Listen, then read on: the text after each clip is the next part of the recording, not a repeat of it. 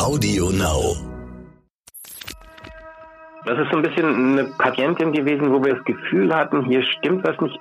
Sie wollte statt der Zahnprothese eben die Brille als äh, ihre Zahnprothese einsetzen und das funktioniert natürlich nur begrenzt. Das ist ein Hinweis, dass hier im Gehirn gerade was passiert, was so nicht sein soll. Ärzte sollen Leben retten. Ärzte sollen Krankheiten erkennen und Leiden heilen. Aber was ist, wenn sich eine Krankheit nicht so leicht erkennen lässt? Was, wenn rätselhafte Beschwerden es den Medizinern schwer machen, die Ursache einer Erkrankung zu finden? Dann kann man nur hoffen, dass man einen Arzt an seiner Seite hat, der dranbleibt, der nicht nachlässt, bis er sie endlich gefunden hat. Die Diagnose, der Stern-Podcast. Ich bin Annika Geisler, Ärztin und Redakteurin und beim Stern für die Rubrik Die Diagnose verantwortlich. Hier erzählen Mediziner von ihren ungewöhnlichsten Fällen. Heute rede ich mit einem Mann, der zusammen mit einem Team oft in sekundenschnelle lebenswichtige Entscheidungen treffen muss. Dr. Felix Lorang ist Internist und Kardiologe und arbeitet seit vielen Jahren in der Notfallmedizin. Er ist Oberarzt am Zentrum für Notfallmedizin an der Uniklinik Jena. Täglich kommen im Schnitt 100 Patienten. Im Jahr sind es zwischen 32.000 und 38.000 Patienten. Tendenz steigend. Lorang reizt bei seiner Arbeit die Vielseitigkeit. Er braucht gute Kenntnisse in einem breiten Spektrum. Innere, Urologie, Pädiatrie, Augenheilkunde. Er und das Team müssen sich in fast jedem Krankheitsbild auskennen. Bei den dramatischen und nicht so dramatischen Fällen. Wir haben also vom verlorenen Kondom über die Zecke, über die Männergrippe oder äh, Luftnot seit Monaten natürlich das komplette Spektrum an Patienten, die sich Sorgen machen. Das ist ja auch legitim, dann zu uns zu kommen. Das können wir auch sehr schnell abarbeiten. Und äh, das andere Spektrum sind natürlich die, die Schockräume, die laufenden Reanimationen, wo die Patienten höchst instabil zu uns kommen und dann wirklich mit einer großen Menge an Personal und äh, also geschultem Personal da versorgt werden muss dass nun der schwere Verkehrsunfall ist oder der frische Herzinfarkt, auch der schwere Schlaganfall etc. Diese Erkrankungen sind eine Herausforderung für das ganze Team. Und das ist einfach das, was so unglaublich reizvoll ist. Man weiß nicht, was der Tag einem bringt und man weiß, dass jeden Tag im Prinzip ein Patient kommt oder mehrere Patienten kommen mit Erkrankungen, die man so noch nie gesehen hat und auch mit einer Herausforderung, die man so noch nie hatte. Es ist jeden Tag was Neues. Das ist natürlich ein unglaublicher Stress. Es ist, also es ist eine Belastung, die, die mit anderen Bereichen nicht zu vergleichen ist. Aber das ist einfach das, was einem so fantastisch viel Spaß macht und was auch so, so erfüllend ist, dass man diese vielen Aspekte hat und dass man jeden Tag hellwach sein muss und jeden Tag was Neues sieht. Hellwach sein. Die Patienten und die Symptome richtig einschätzen extrem wichtig für Felix Lorang und das Team in der Rettungsstelle. Die initiale Einschätzung in der Notaufnahme ist sehr komplex, weil die erste Diagnose oder die erste Verdachtsdiagnose, die man hat, stimmt zu zwei Drittel nicht. Also das Leitsymptom hilft uns nicht so wirklich weiter, ob der Patient jetzt einen Schlaganfall hat oder einfach tatsächlich nur hohes Fieber und deswegen jetzt so verwaschen spricht. Das macht es relativ kompliziert, aber wir wissen mittlerweile, dass gerade Notfallmediziner, die eben nur in der Notaufnahme arbeiten und nur Notfallmedizin machen, da einen sehr, sehr guten Blick dafür haben, welcher Patient in welche Richtung geht. Das ist tatsächlich schwierig, erfordert viel Erfahrung, viel Fingerspitzengefühl herauszukitzeln. Ist der Patient tatsächlich schwer krank? Fehlt ihm einfach ein bisschen Flüssigkeit? Hat er einen schweren Infekt, eine Sepsis, also eine Blutvergiftung? Oder ist es tatsächlich ein Schlaganfall? Aber das ist unser tägliches Brot und da haben wir mittlerweile große Erfahrung drin und das funktioniert sehr gut. Das geht aber nur, wenn alle eingespielt sind und als Team zusammenarbeiten. Wie eine Einheit. Absolut, absolut. Also wir sind, glaube ich, in der Notaufnahme auf jeden Fall in unserer sicher die Abteilung mit den flachsten Hierarchien, also mit dem mit dem engsten oder mit engsten Team, wo man sich gegenseitig sehr respektiert und auch die Einwürfe und die Bedenken des anderen völlig unabhängig von seinem beruflichen Status beachtet, berücksichtigt und und ernst nimmt und das ist schon toll und also so ein enges Teamgefühl wie in der Notaufnahme habe ich in allen anderen Abteilungen, in denen ich schon gearbeitet habe, nicht gesehen. Und äh, wir brauchen ja für die Notaufnahme Leute, die dafür brennen, die das gar nicht anders haben wollen, weil die Leute sich dann einarbeiten können und eben diese Schockräume mitmachen können. Das kann nicht einfach jemand sein, der das ein, zwei Mal im Monat macht, sondern das muss jemand sein, der tagtäglich diese Patienten kennt und erkennt und genau erkennt, wenn ein Patient ein Problem entwickelt. Wir müssen vorausschauend arbeiten und dafür brauchen wir ein wirklich gut funktionierendes Team mit gut ausgebildeten Leuten.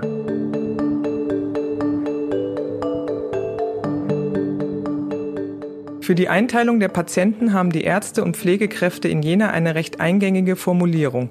Es gibt in der Notaufnahme zwei Flure, die Lieger- und die Läuferseite. Die Lieger, das sind Patienten, die mit dem Krankenwagen gebracht werden und Überwachung am Monitor brauchen.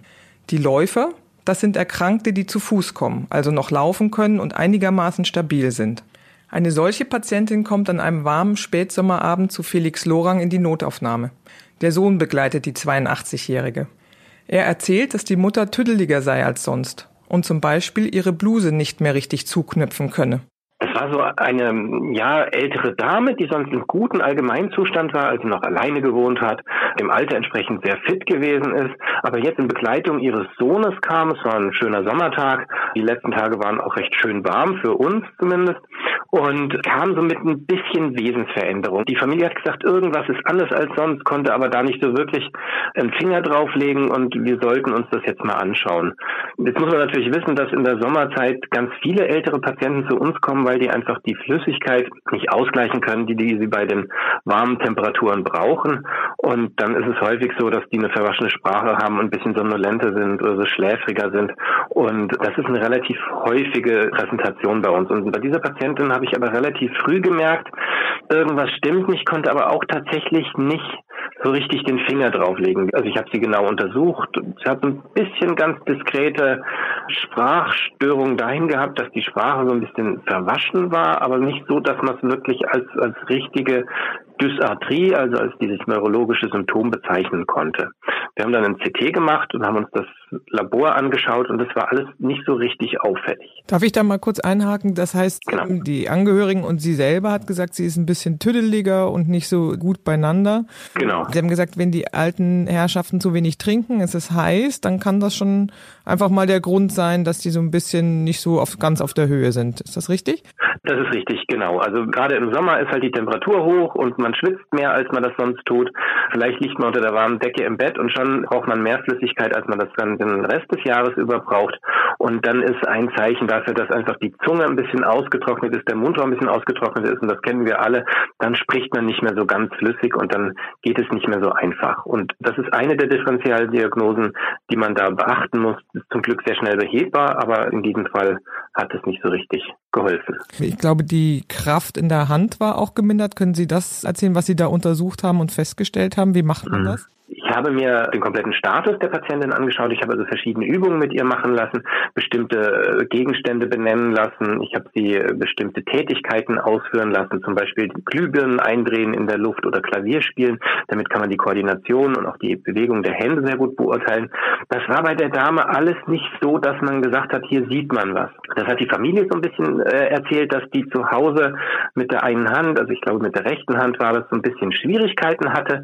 Aber das ließ sich bei uns bei der Vorstellung nicht mehr objektivieren. Das heißt, wir konnten es nicht mehr sicher nachweisen. Das heißt, wenn Sie hören, spricht etwas undeutlich, die Hand der Erzählung nach hat ein bisschen weniger Kraft, da klingeln ja wahrscheinlich ganz andere Alarmglocken in Ihrem Hinterkopf. Woran denken Sie da, was das alles sein könnte?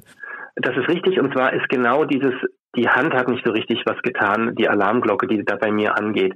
Grundsätzlich ist, äh, spricht verwaschen ist ein bisschen anders als sonst so unspezifisch, dass man da noch nicht wirklich viel drauf geben kann. Aber in dem Moment, wo wir jetzt irgendwas haben, wo wir sagen, das spricht für was Neurologisches, muss man sich das ganz genau anschauen. Und dann wird man sie genau neurologisch untersuchen. Ansonsten ist es nicht ganz so einfach. Also wenn man nur diese verwaschene Sprache hat und, ein bisschen anders als sonst, dann würde man sicher auch in verschiedene internistische Erkrankungen das hin abklären, also zum Beispiel ein Nierenversagen, eine Exikose, also Flüssigkeitsmangel, aber auch ein Infekt. Und da müssen wir relativ genau hinschauen, dass wir das nicht verpassen. Das heißt, wenn ältere Menschen einfach so ein bisschen durch den Wind sind, können da auch ganz andere Entzündungen, Infekte dahinter stecken. Das ist sozusagen eins der ersten Symptome, was man da sehen kann. Ich hatte es ja vorhin schon mal angesprochen. Wir wissen, dass eben die Leitsymptome gar nicht so zuverlässig dafür sind, was wir hinterher bei rausbekommen. Und das kann in jede Richtung gehen. Also gerade diese AZ-Verschlechterung, die Allgemeinzustandsverschlechterung, wie wir das nennen, ist ein extrem häufiges Vorstellungsbild in der Notaufnahme, aber eben auch eines, das das höchste Risiko für die Patienten hat. Also das ist noch riskanter für Patienten als ein Herzinfarkt oder ähnliches.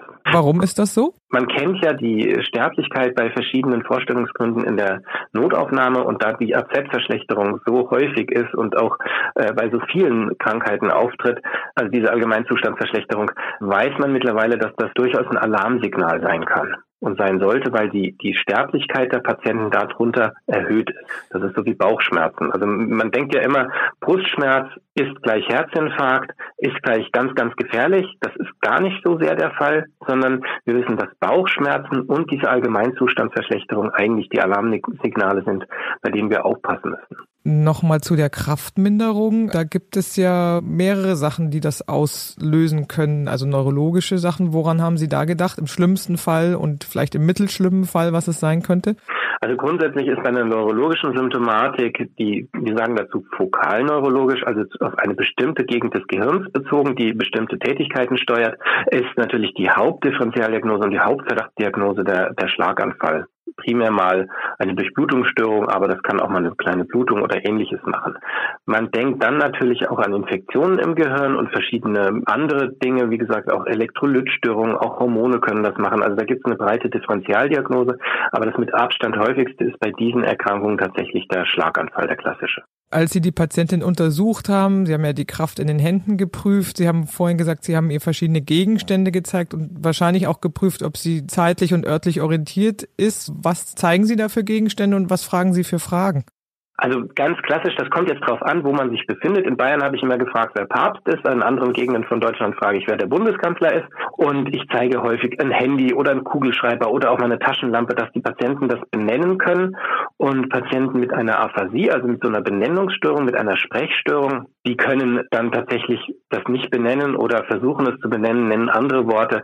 Das ist sehr eindrücklich. Das, da weiß man auch sofort, in welche Richtung das geht. Das ist dann ein Hinweis darauf, dass etwas im Gehirn nicht stimmt. Bei dieser Patientin findet Felix Lorang nach gründlicher Untersuchung nichts Dramatisches. Nur die eine Hand ist halt etwas kraftloser und die Aussprache nicht so deutlich. Der erfahrene Notfallmediziner hört auf sein Bauchgefühl und nimmt die alte Dame stationär auf.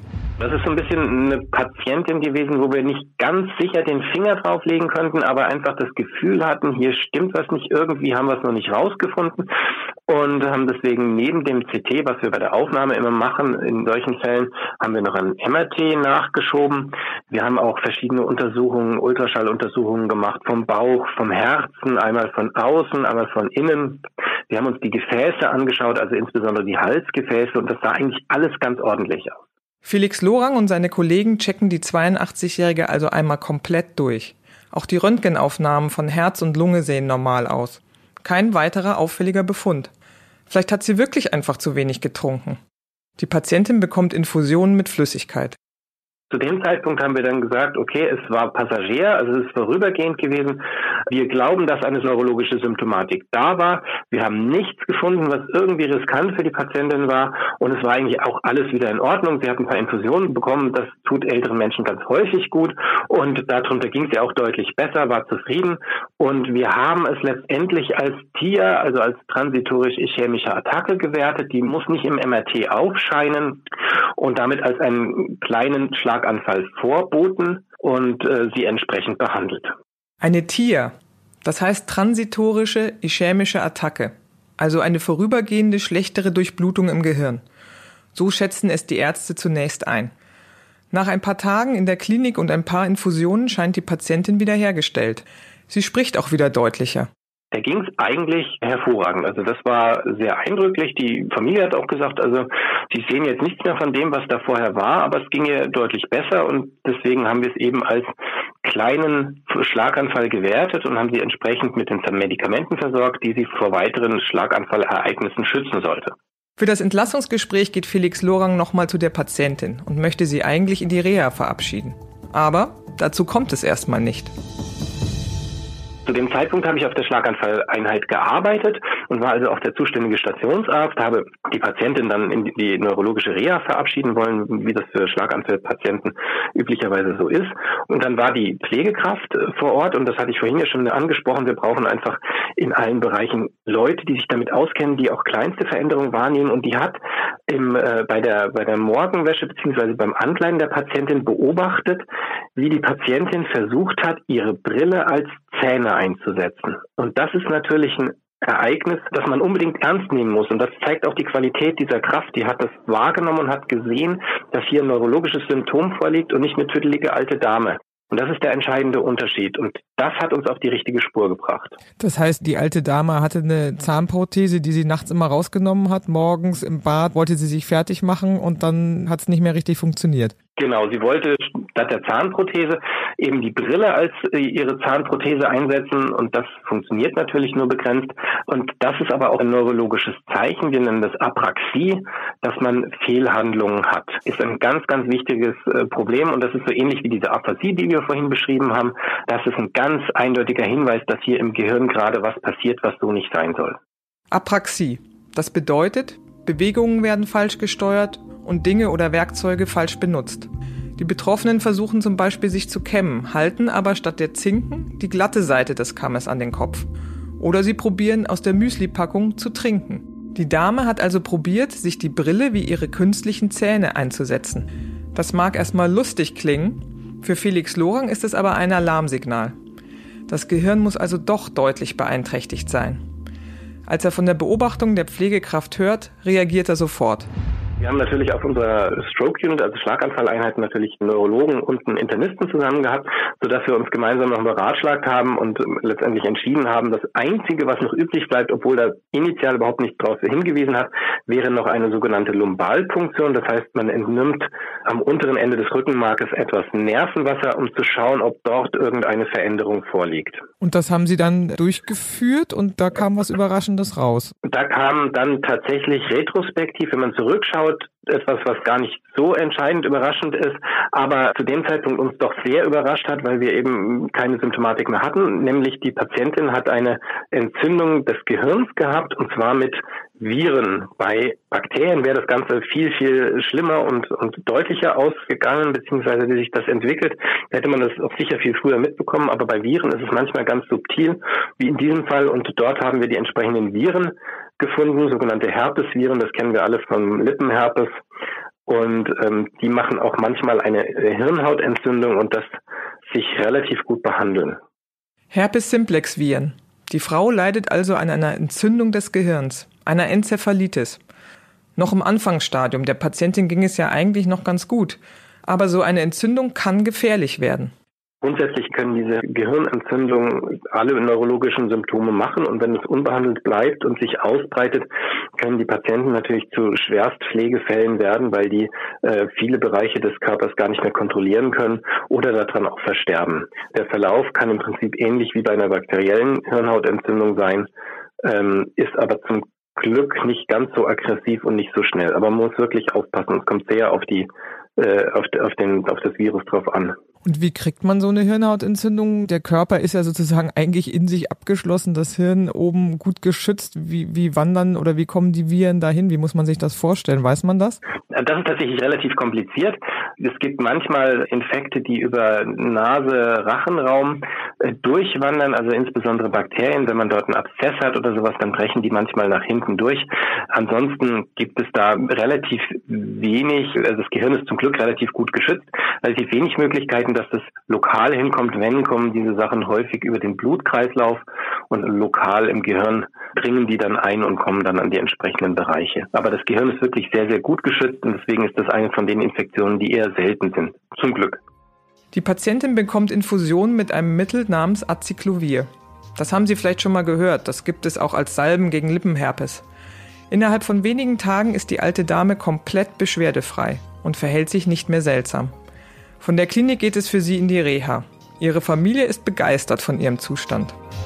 Die Angehörigen waren sehr, sehr zufrieden, weil wir letztendlich dadurch, also durch diese doppelte Behandlung, zum einen durch eine, durch eine sehr gute Reha und zum anderen durch eben diese Behandlung ihrer Enzephalitis, die Patientin so fit war, dass sie aus dem Krankenhaus bzw. aus der Behandlung deutlich fitter rausgegangen ist, als sie vorher reingekommen ist und auch das letzte Jahr wohl gewesen ist. Also vielleicht ging die Entzündung schon ein bisschen länger.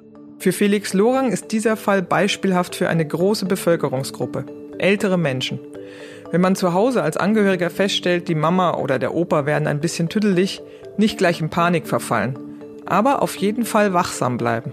Das ist eine sehr, sehr gute Formulierung, weil wenn wir jetzt anfangen, alle Patienten, die ein bisschen gering verändert sind, äh, auf, auf diese Sachen zu untersuchen, dann werden wir gar nicht mehr äh, weiterkommen. Aber im Auge behalten trifft es ganz gut. Wir müssen unsere Patienten genau anschauen und in dem Moment, wo irgendwas nicht stimmt, tatsächlich weiterforschen. Wenn alles zusammenpasst und wenn alles dazu passt, dass die Mama jetzt tatsächlich ein bisschen oder die Oma ein bisschen tütteliger wird, dann ist es manchmal halt einfach so. Aber genau hinzuschauen und zu sagen, hier stimmt irgendwas nicht, hier passt irgendwas nicht zusammen, das ist die Aufgabe, auch das Herausfordernde bei uns, dass man diese Patienten identifiziert. Und das ist sehr kompliziert und sehr schwierig, aber eben eine unserer Hauptaufgaben. Und das heißt, in diesem Fall sind ja gleich drei Bereiche zusammengekommen, glücklicherweise, die so ein Bauchgefühl oder ein seltsames Gefühl hatten. Das waren ja dann die Angehörigen. Das waren letztlich sie in der Notaufnahme und die Pflegekraft, die gesagt hat, das stimmt was nicht. Also das war ja dann großes, großes Glück für die Patientin auch, ne? In jedem Fall. Also da muss man auch ganz klar sagen, sicher die Pflegekraft hat hier wahrscheinlich den größten Anteil dran, weil sie einfach mit ihrer genauen Beobachtungsgabe und auch mit diesem äh, Zusammenführen der verschiedenen Symptome klar den Weg in die richtige Richtung gestellt hat. Das war die Diagnose. Ich bin Annika Geißler. Ich hoffe, wir hören uns beim nächsten Mal. Bis dahin, bleiben Sie gesund. Die Diagnose, der Stern-Podcast. Alle zwei Wochen neu auf AudioNow und stern.de. Audio Now.